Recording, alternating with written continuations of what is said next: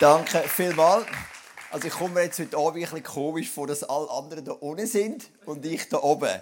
Aber also der Grund ist jetzt nicht irgendwie, dass ich gefunden habe, ich muss jetzt unbedingt auf die Bühne, sondern der Punkt ist der Videopodcast. Den kann man eben nur machen, wenn ich auf der Bühne stehe. Genau. Das letzte Mal, als ich in Bern war, das ist etwa drei, vier Monate her, bin ich mit einem traumatischen Erlebnis heim. Das war natürlich nicht im ICF. Zwar ist Folgendes passiert. Ich bin zu Zug aufgewachsen, ganz nah vom EVZ-Stadion. Und ich bin natürlich ein glühender EVZ-Fan, so wie jeder Zuger auch. Und für die, die ein bisschen Eishockey-affin sind, die wissen, das Jahresfinale SC Bern gegen EVZ. Es hat gut angefangen für den Zug, sie haben das erste Spiel gewonnen und der Zug hat wirklich die Hoffnung gehabt, nach dem letzten Meistertitel 96, 97, das ist schon Ewigkeiten her, also im letzten Jahr 1000, könnte es da mal wieder, wieder langen. Dann hat Bern gewonnen, das war 1 zu 1 und da ist ein Kollege vom ISF Luzern, der ein Bern-Fan ist, ähm, ist zu mir gekommen und hat gesagt, hey, für das fünfte Spiel hätte ich zwei Gratis-Tickets. Allerdings sind die von Bern-Fans, wir müssten in die Stehplätze der Bern-Fans gehen. Da haben wir uns natürlich überlegt, das ist natürlich ein harter Schritt für mich, aber gell, ich habe dann gedacht, das ist 1-1. Wenn jetzt Zug noch dreimal gewinnt, dann gehe ich genau auf Meister 4 vom EVZ, oder? Denkt, perfektes Timing, bin ich dabei. Das ist dann alles anders gekommen. Bern hat die nächsten zwei Spiele gewonnen, ist dann 3-1 gestanden für Bern. Dann sind wir gekommen, dem fünften Spiel in die unglaublich lange Rampe von diesen Bern-Fans. Ich weiß nicht, ob du schon mal im Stadion warst vom SCB. Also das ist schon krass, wenn du dort oben stehst, hast du das Gefühl, du fliegst runter, oder? Ähm, gut, äh, Land ist natürlich relativ weich, es sind mega viele Leute, aber ich habe wirklich fast ein bisschen Höhenangst bekommen. Das habe ich noch nie gesehen. Ich glaube, das grösste Stadion von ganz Europa, wenn es mir recht ist. Wirklich gigantisch. Und dann war der Match relativ ausgeglichen. Am Schluss hat Bern gewonnen. Das ist ja alles noch gut, aber dann ist natürlich die Höchststrafe gekommen. Dann ist die Meister 4 von Bern.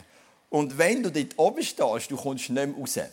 Also absolut keine Chance, um zu sagen, ich gehe jetzt heim. Also du bist dort umringt von Tausenden von diesen rot, schwarzen, gelben Bernfans. Und du bist dort eingekesselt und musst einfach eineinhalb Stunden zuschauen, wie einer nach dem anderen den Meisterpokal nimmt, eine Runde dreht, der nächste nimmt den Meisterpokal, dreht wieder eine Runde und du bist so als EVZ-Fan dort drin und denkst, was mache ich überhaupt da? Das war wirklich eine bittere Erfahrung. Aber, und darum ein grosses Kompliment als Herz der Berner, die Leute haben das mitbekommen, dass da einer nicht jubelt. Ich habe gefragt, was machst du eigentlich da? Ich bin EVZ-Fan, aber es hat keine andere Möglichkeit mit im Stadion, mein Kollege und so, und ich ihn eben gerne und ihm mache ich so Sachen. Und ähm, dann haben sie mir so die Hand auf die Schulter gelegt und haben mich ermutigt und gesagt, weißt du, eure Zeit kommt noch. Sie haben nicht gesagt, was machst du da als Zuckerfett. Schön bist du da, eure Zeit gekommen. Jetzt haben wir uns den Goalie weggenommen, der beste Goalie der Schweiz. Das ist jetzt ja, das ist beim EVZ, der Genoni. Und hat eure Zeit kommt noch. Das habe ich so schön gefunden, gell? Und dann bin ich dann spät am Abend heim, eine kurze Nacht, am nächsten Tag zweimal predigt, so wie meistens. Aber es war so meine letzte Erfahrung mit Bern. Und darum habe ich Freude, heute wieder da zu sein. Gestern bin ich 40 geworden, habe meinen 40. Geburtstag gefeiert, genau. Und der Klaus hat mich schon vor längerer Zeit angefragt, um hier predigen am 21. Juli. Und ich habe zu meiner Frau gesagt, das mache ich, das ist ein perfektes Geburtstagsgeschenk. Am Samstag 40 und heute darf ich hier predigen. Ich habe dann schon am Abend bei der Party habe mir dann schon überlegt, ob das wirklich eine gute Idee war. Aber es ist einmal gut gegangen bis jetzt, der Tag. Heute Nachmittag noch mit der Familie im Westside gewesen, baden. Wirklich mega, mega cool. Genau, ich habe eine Message mitgenommen für dich, ähm, was darum geht, zum glücklich sein. Jesus hat ja mehrere Reden in seinen Evangelien, in seinen Biografien und die bekannteste davon ist Bergpredigt. Das ist die bekannteste Rede von Jesus. Und am Anfang fängt er an mit so acht Statements, glücklich ist. Ältere Übersetzungen sagen, selig ist. Die korrekteste Übersetzung vom Griechischen wäre wahrscheinlich so ein bisschen zu beglückwünschen ist. Oder? Also es sind dann acht Facetten von einem glücklichen Menschen. Und ich meine, ich kenne zum Beispiel Menschen, oder es gibt wahrscheinlich Menschen, die sagen, reich will ich nicht werden. Ich bin zufrieden mit dem, was ich habe, aber Reichtum, das bringt auch viel Verantwortung, das gibt nur Stress. Ich bin zufrieden, ich will auch nicht reich werden. Es gibt auch Leute, die sagen, wenn sie ehrlich sind, ich bin krank, ich will gar nicht gesund werden. Wenn ich gesund wäre, dann wäre ich noch im Mittelpunkt, ich müsste arbeiten und so weiter. Aber ich habe noch nie einen Menschen gehört, der sagt, ich will nicht glücklich werden. Also ein Mensch, der sagt, ich bin unglücklich und ich liebe es, unglücklich zu werden, jetzt ich möchte unglücklich bleiben, das habe ich noch nie gehört. Es mag Menschen geben, die wollen nicht reich werden, es mag Menschen geben, die wollen nicht gesund werden, aber es gibt sicher keinen Menschen, der nicht glücklich sein will. Und darum lohnt es sich ja, die Anleitung miteinander anzuschauen. Und bevor wir dann ein bisschen detailliert reingehen, habe ich hier einen Clip dabei von der Bergpredigt von Jesus. Schauen wir den Clip. Selig, die arm sind vor Gott, denn ihnen gehört das Himmelreich. Selig die Trauernden, denn sie werden getröstet werden. Selig die Sanftmütigen, denn sie werden das Land erben. Selig die hungern und dürsten nach der Gerechtigkeit, denn sie werden satt werden. Selig die Barmherzigen, denn sie werden Erbarmen finden. Selig die ein reines Herz haben, denn sie werden Gott schauen. Selig die Frieden stiften, denn sie werden Kinder Gottes genannt werden. Selig die um der Gerechtigkeit willen verfolgt werden, denn ihnen gehört das Himmelreich. Selig seid ihr, wenn ihr um meinetwillen beschimpft und verfolgt und auf alle mögliche Weise verleumdet werden solltet. Freut euch und jubelt. Euer Lohn im Himmel wird groß sein, denn so wurden schon vor euch die Propheten verfolgt. Genau, das ist so nach Luther Übersetzung zitiert, da fährt er immer an mit selig. Eben, wir können sagen, glücklich und zu beglückwünschen sind. Und ich möchte dir mal den ganzen Abschnitt zeigen hier auf dem Screen. Und es ist mir klar, es ist jetzt für Leute mit guten Augen. Natürlich relativ klein geschrieben, aber ich möchte dir etwas zeigen, was ganz typisch ist für eine griechische literarische Aufzählung. Und zwar siehst du, es gibt zwei Wörter bei diesen acht Glücklichpreisungen, die sich wiederholen. Das eine ist das Wort Himmelreich. Das kommt ganz am Anfang und ganz am Schluss. Und das andere ist das Wort Gerechtigkeit. Das kommt nach dem vierten Statement und nach dem achten. Das hat eine Bedeutung. Das ist typisch griechisch. Wir fangen mit einem Wort an, mit Himmelreich. Wir enden mit Himmelreich. Das bedeutet, die acht Statements, die haben ein grosses Ganzes. Die gehören zusammen. Das ist eine in sich geschlossene Abhandlung, die anfängt mit Himmelreich und die endet mit Himmelreich. Dann haben wir das Wort Gerechtigkeit zweimal, im vierten Statement und im achten. Das bedeutet, wir haben innerhalb von diesen acht Statements haben wir zwei Gruppen. Die eine Gruppe hat einen Fokus für die ersten vier Seligpreisungen oder Glücklichpreisungen und dann gibt es einen Fokus für die zweite Gruppe von den vier Seligpreisungen. Beide Fokus sind unterschiedlich, aber beide führen zum gleichen Ziel.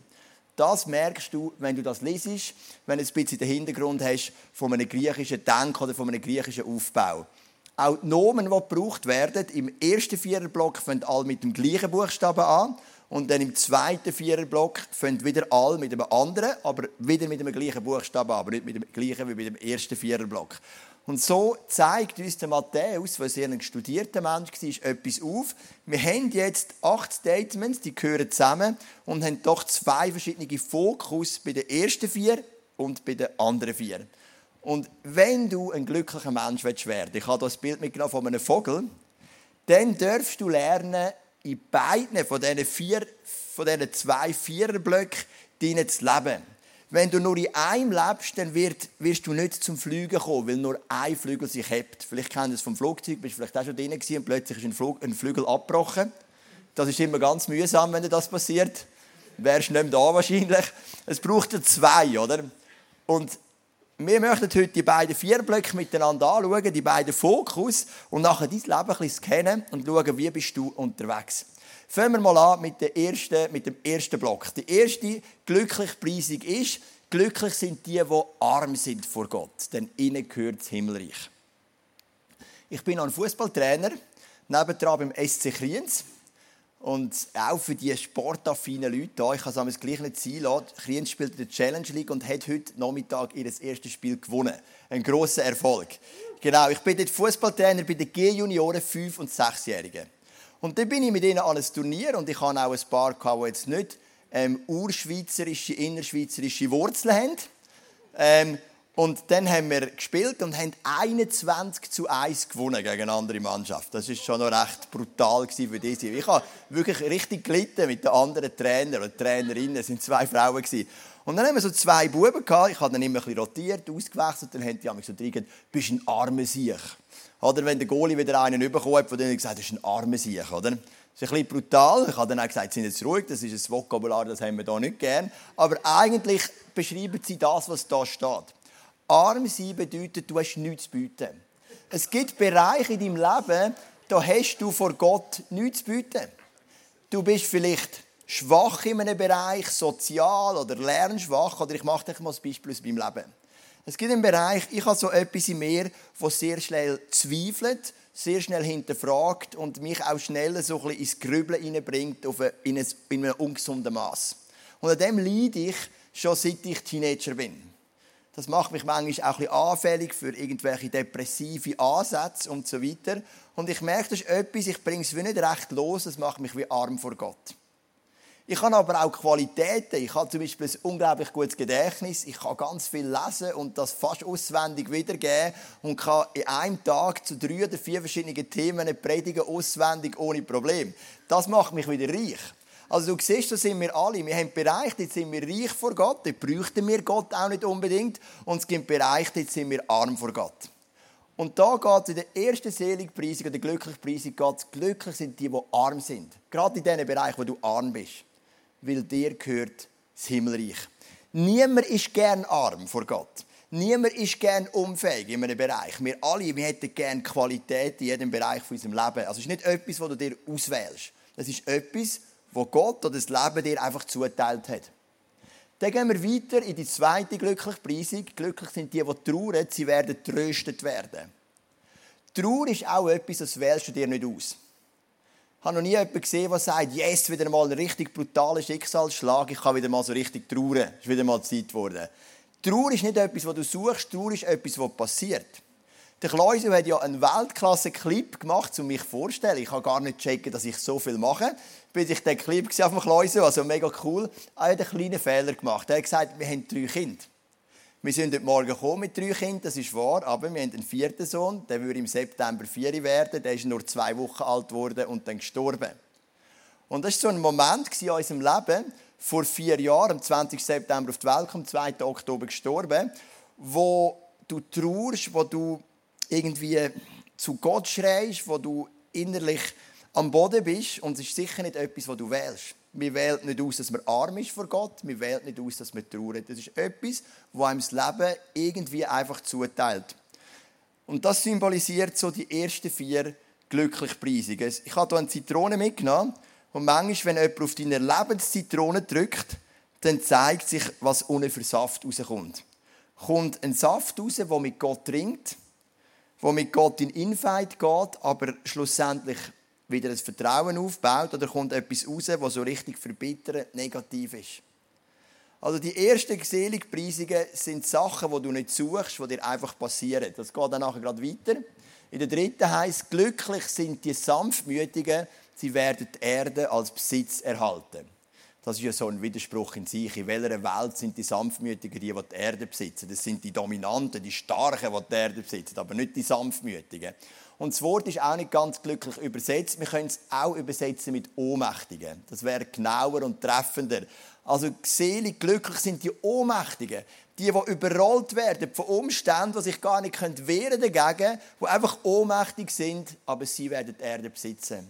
Das ist wieder etwas, du suchst es nicht ist wieder etwas, wo irgendwo auf deine Lebenszitrone gedrückt wird und nachher zeigt, was für Saft kommt raus. Weil, erst wenn jemand auf eine Zitrone drückt, erst dann siehst du, was für Saft rauskommt. Vorher nicht. Und erst dort zeigt sich, was wirklich in dir ist. Und dann haben wir noch die vierte von diesen Glücklichpreisungen. Glücklichpreise sind die, die nach Gerechtigkeit hungern und dürsten. Sie werden satt werden. Da geht es jetzt weniger um etwas Aktives, also jetzt weniger nach Gerechtigkeitshunger und äh, Dürsten, so im Sinne von Greenpeace-Aktivisten, irgendwelche Ölbohrinseln im, im Besitz nehmen und so, sondern es geht um Menschen, die unter Ungerechtigkeit leiden. Jesus hat zu Juden geredet, die von einem römischen Reich besetzt worden sind, die vielleicht Kinder als Sklaven gebracht, ähm, ähm, ähm, gefangen genommen worden sind, wo Besitz weggenommen worden ist, wo vielleicht die römischen Besatzer sie ungerecht behandelt haben und du wirst ungerecht behandelt und du dürstest und hungerst nach Gerechtigkeit. Also du siehst, wir haben den ersten Viererblock das sind immer Sachen, die wählst du nicht. Das sind Sachen, die würdest du auch nicht wählen. Du willst nicht trauern, du willst nicht ohnmächtig sein, du willst nicht arm sein, du willst nicht ungerecht behandelt werden. Und gleich passieren sie in deinem Leben. Glücklich ist der, der mit diesen Sachen umgehen kann. Ein gutes Beispiel, der König David. Es heißt in der Bibel, er ist ein Mann nach dem Herz von Gott. Schauen wir mal sein Leben an.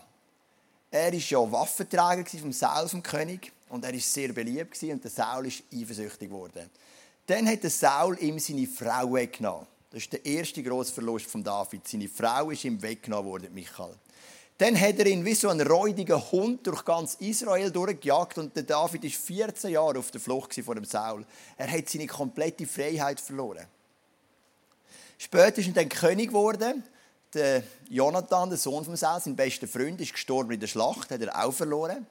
Und als er König geworden ist, hat er ähm, mit einer Frau geschlafen, die nicht seine war. Dann hat er sein Kind verloren als Konsequenz davon hat sein erstes Kind verloren. Dann hat er erlebt, wie seine Tochter Tamar vergewaltigt worden ist. Von einem Halbbruder. Dann hat sich ein anderer Bruder an dem Halbbruder gerecht und ihn umgebracht. Also er hat schon sein zweites Kind verloren. Dann hat er erlebt, wie der Absalom ihm das Königreich weggenommen hat. Er hat noch sein Königreich verloren als seinem eigenen Sohn. Dann ist sein Sohn gestorben in der Schlacht und am Ende seines Lebens hat er noch 70.000 Leute von seinem Reich verloren durch Pest. Das ist jetzt nur mal eine Zusammenfassung, ist nicht mal alles erwähnt. Aber du merkst, auf die Zitrone von David ist kein Befehl gedrückt worden. Aber dem Mann, wenn wir all die Psalmen lesen, die uns ja auch inspiriert für unsere Worship-Songs, dann merken wir, hey, der Mann hat etwas können. Irgendwie hat er einen Zugang gefunden, wie er all diese schwierigen Momente handeln kann. Er sagt zum Beispiel im Psalm 23, Vers 4, selbst wenn ich durchs Tal von der Todesschatten gehe, ist die wörtliche Übersetzung aus dem Hebräischen, dann fürchte ich kein Unglück, weil du Gott bist bei mir. Und er hat das Tal von der Todesschatten besser kennt wie jeder andere. Aber der Mann hat es nicht einfach im Leben, aber er ist gestanden und er hat gelernt, mit diesen Schicksalsschlägen umzugehen. Er hat gelernt, mit seiner Armut umzugehen, mit seiner Ohnmacht umzugehen, mit seiner Tour umzugehen, mit seiner Ungerechtigkeit umzugehen. Und er ist ein Mann nach dem Herz von Gott. Das ist der eine Flügel. Wenn man nur diesen Flügel lebt, dann könnte man fatalistisch werden. Fatalismus heißt, ich nehme einfach alles an, was kommt und sage, Gott hat es gegeben, Gott hat es genommen, dann ist es halt so. Ich werde nicht bitter, ich gehe mit Gott durchs Leben, aber that's it. Das ist aber nur eins. Jetzt kommt der zweite Viererblock. Und jetzt kommt in die Seligpreisungen kommt ein Wechsel. Ein Wechsel von der Dynamik, der zweite Flügel. Glücklich sind die Barmherzigen, sie werden Erbarmen finden.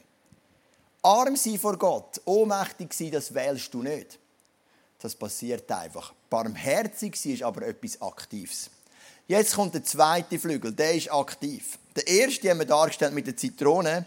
Der zweite haben wir dargestellt mit dem Feuerwehrmann Sam. Ich weiß, am Morgen ist es ein bisschen einfacher zu erklären, weil die meisten Kinder haben. Wer kennt von euch den Feuerwehrmann Sam? Ah, doch noch viel, ne? Doch noch einige ist halt so ein Kindertrickfilm, das ist so in einer Stadt, die heißt Pondependi und der Feuerwehrmann Sam ist eben der Feuerwehrmann, der jedes Feuer löscht, jede Überschwemmung, jede Katze, die verloren geht, rettet, äh, sogar ein Walbaby, das gestrandet ist, der rettet alle und geht für alle. Ich habe eigentlich einen Fehler gemacht. Der Typ, den ich da beim Sohn gestibitzt habe, ist gar nicht der Feuerwehrmann Sam, sondern der Elvis, sein Kumpel. Warum sage ich das? In der Morgen-Celebration sind meine Söhne auch da. Sie dürfen reinkommen, ausnahmsweise, wenn ich auswärts predige, dürfen sie manchmal in die Celebration kommen, nicht zu den Kids. Im Eisen von Luzern gehen sie natürlich zu den Kids.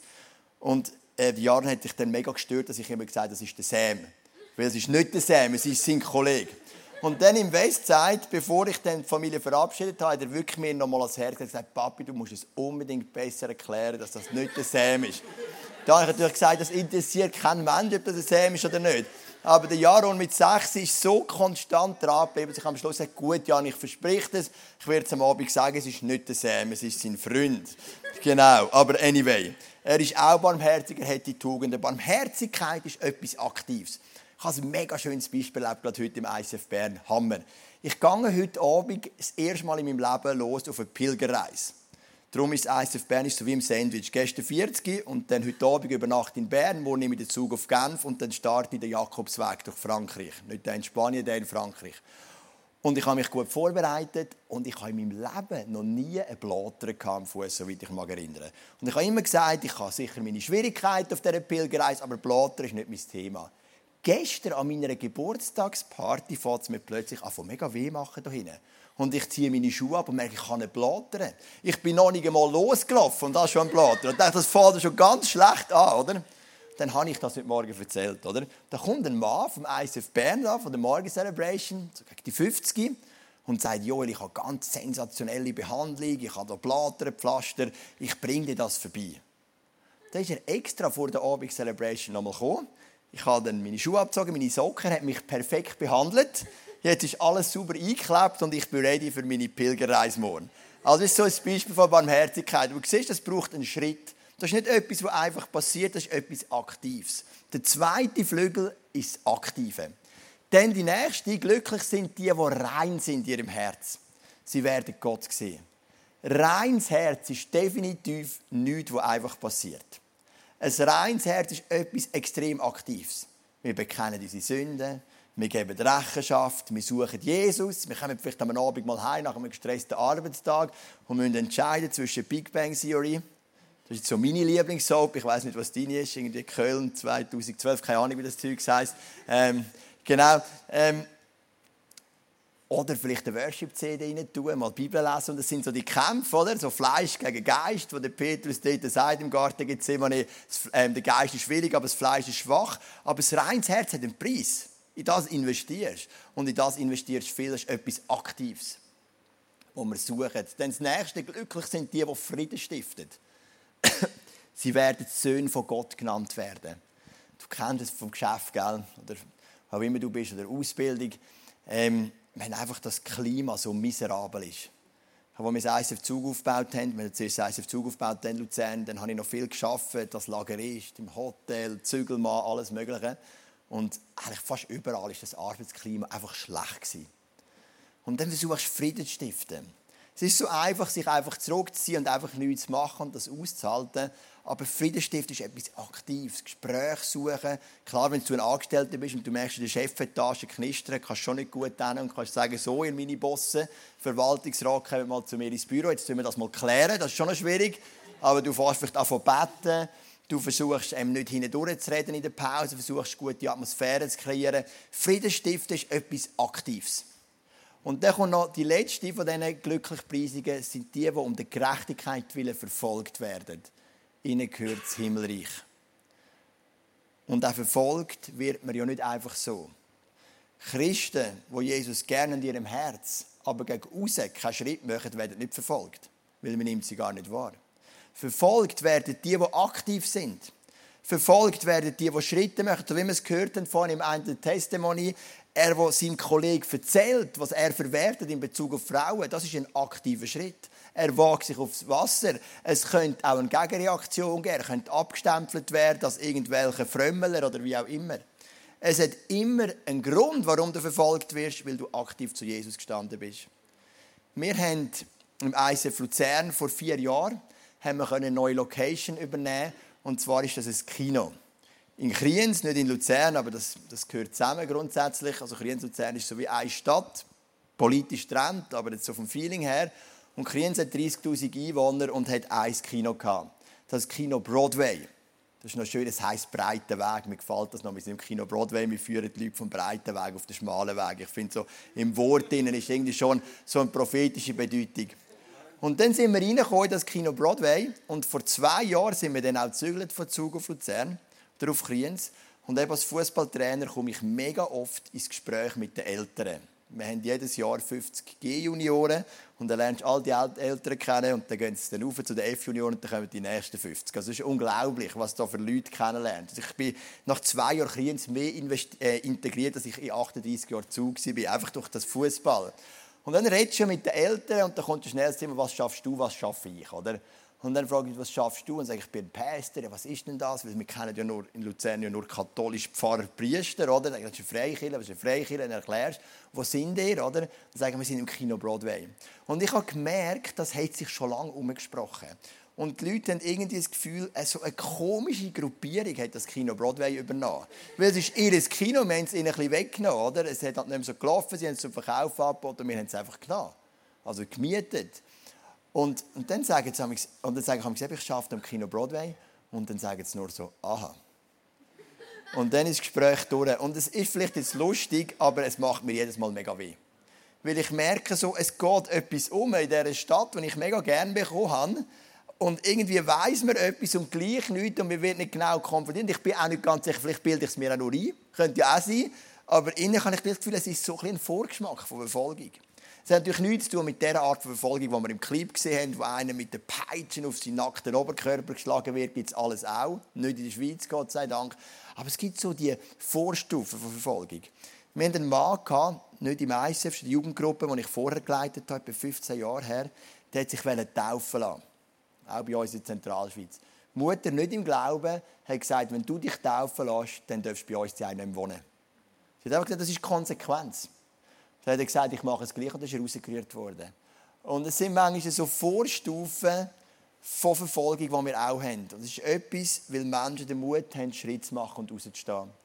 Und das Spannende ist noch, wir haben die acht Glücklichpreisungen und es ist immer ein kurzer, säcke, pointierter Punkt, so richtig schön auf den Punkt gebracht. So wie wir es lieben, die meisten. Kurz, säcke, auf den Punkt hängen, oder? Es gibt eine Ausnahme. Die achte Glücklichpreisung, die von der Verfolgung, die wird noch vertieft. Die wird nämlich zweimal, die wird nochmal wiederholt. Die geht noch weiter. Und das steht dann im Vers 11 und 12. Glücklich zu preisen sind ihr, wenn man euch um meinetwillen beschimpft und verfolgt und euch zu Unrecht die schlimmsten Dinge nachher sagt. Freut euch und jubelt, denn im Himmel wartet eine grosse Belohnung auf euch. Genauso hat man vor euch schon Propheten verfolgt. Also diese glückliche Preisung wird wiederholt. Und wenn du heute da bist und du hast irgendwo ein Leiden aufgrund von deinem Glauben, vielleicht gerade weil du eben zum Glauben gekommen bist an Jesus, weil du vielleicht nicht mit der Landeskirche bist und dein familiäre Umfeld nicht in unserem Sinn mit Jesus unterwegs ist, dann darfst du wissen, genau diese Glücklichpreisung ist zweimal wiederholt.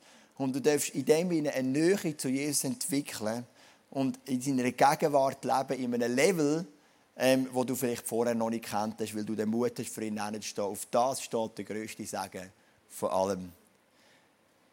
Die Frage ist jetzt für dich, welcher Flügel ist bei dir mehr auf, ausprägt oder beziehungsweise wo brauchst du Gebet? Ist es mehr so das, was auf deine Lebenszitrone gedrückt wird, wo du schwierige Umstände hast, vielleicht ein guter Freund krank ist, vielleicht eine Beziehung auseinander ist, eine Krankheit in dein Leben ist, einen Job, den du verloren hast oder was auch immer? Wo du einfach merkst, hey, ich muss mich wieder versöhnen mit dieser Geschichte. Ich bin so mit Gott in einem angespannten Verhältnis von Anklage und Bitterkeit. Dann ist es, das ist so die eine Möglichkeit.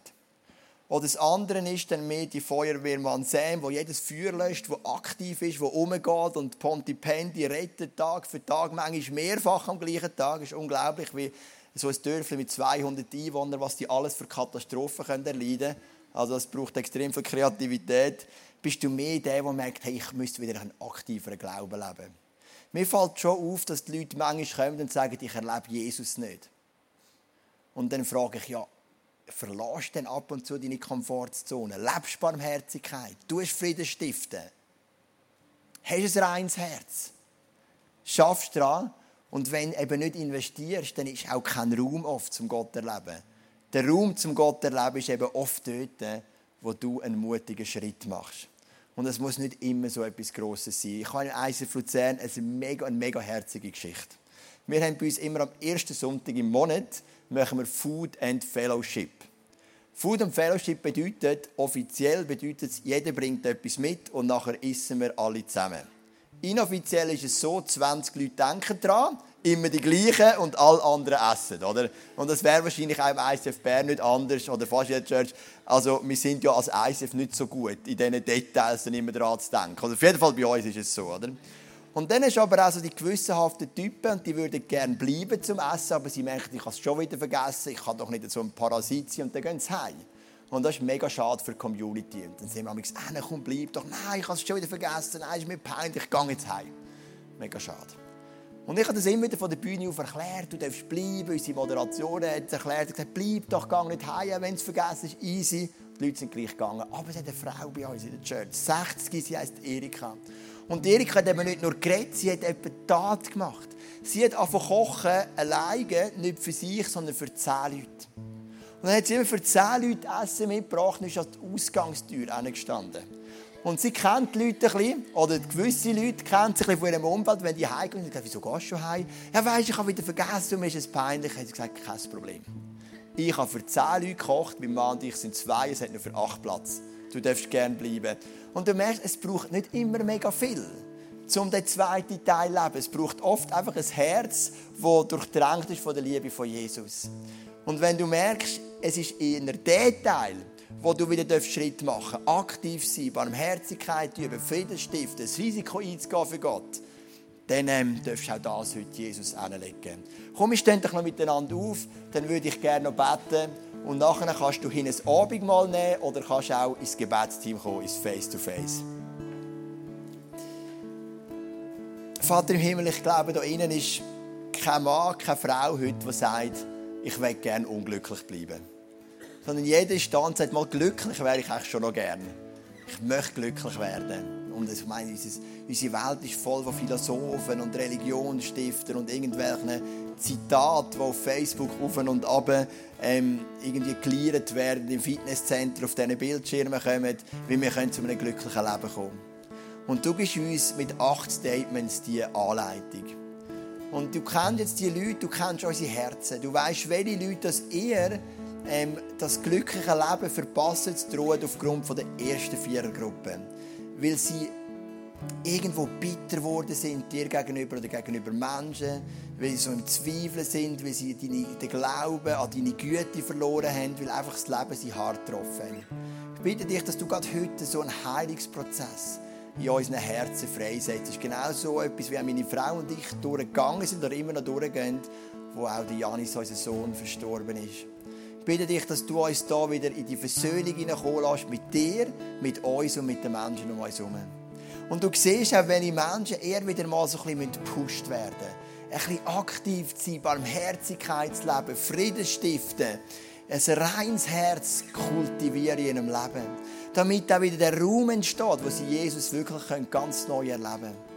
Und ich bitte dich, dass die, die dort eher eine Schwäche haben, dass sie wieder ganz neu die Freude bekommen mutig für dich und für deinen Glauben hinzustehen. Und wir möchten nachher ein Abendmahl nehmen und so möchte ich jetzt auch noch Jesus Christus, danken ähm, für das, was du gemacht hast am Kreuz von Golgatha. Wenn wir das Abendmahl nehmen, nehmen wir das Brot. Und das Brot ist ein Symbol für den Lieb und es symbolisiert das Leiden von Jesus. Es symbolisiert den Lieb, der gebrochen ist. Es symbolisiert die körperlichen und psychischen Leiden, die Jesus gehabt Und Jesus, wir danken dir, dass du im Garten Gethsemane gesagt hast, nicht mein Wille soll passieren, sondern deine. Und du bist parat dass auf deine Zitrone gedrückt wird. Und du bist parat dich im Willen Gottes unterordnen. Weil du sagst, im Johannesevangelium, ich habe mein Leben freiwillig gegeben. Du hast dich aus freiwilligen Zügen unterordnet. Ich danke dir für das, für den Liebe, der gebrochen worden ist. Aber wir nehmen auch den Traubensaft. Oder den Wein. Und der Traubensaft steht für Leben. Im Blut ist der neue Bund. Und wenn wir den Traubensaft nehmen, denken wir an das Leben. Wir denken daran die ganze Auferstehungskraft, die in uns lebt. Wir denken an die Früchte vom Geist, an die Gaben vom Geist, an Freude und Frieden, an die ganze Dynamik, die du hast. Und wenn wir zum Abendmahl gehen, dann möchten wir uns eins machen lassen mit dir, mit deinem Leiden und mit deiner Auferstehung und möchten so richtig positiv, freudig und verändert dann von dem Abendmahl zurückgehen. Ich danke dir, Jesus, für das, was du gemacht hast, am Kreuz von Golgatha, für das ganze Leiden, aber auch für die ganze Verstehung und für die ganze Kraft, die drinnen ist. Amen. Ich möchte noch einen Song singen oder noch mehrere Songs, aber der erste geht um den Heiligen Geist. Und genau der Heilige Geist ist ja der, der uns gerade in dem aktiven Bereich immer wieder führt, so von, von Freude zu Freude und von Herausforderung zu Herausforderung.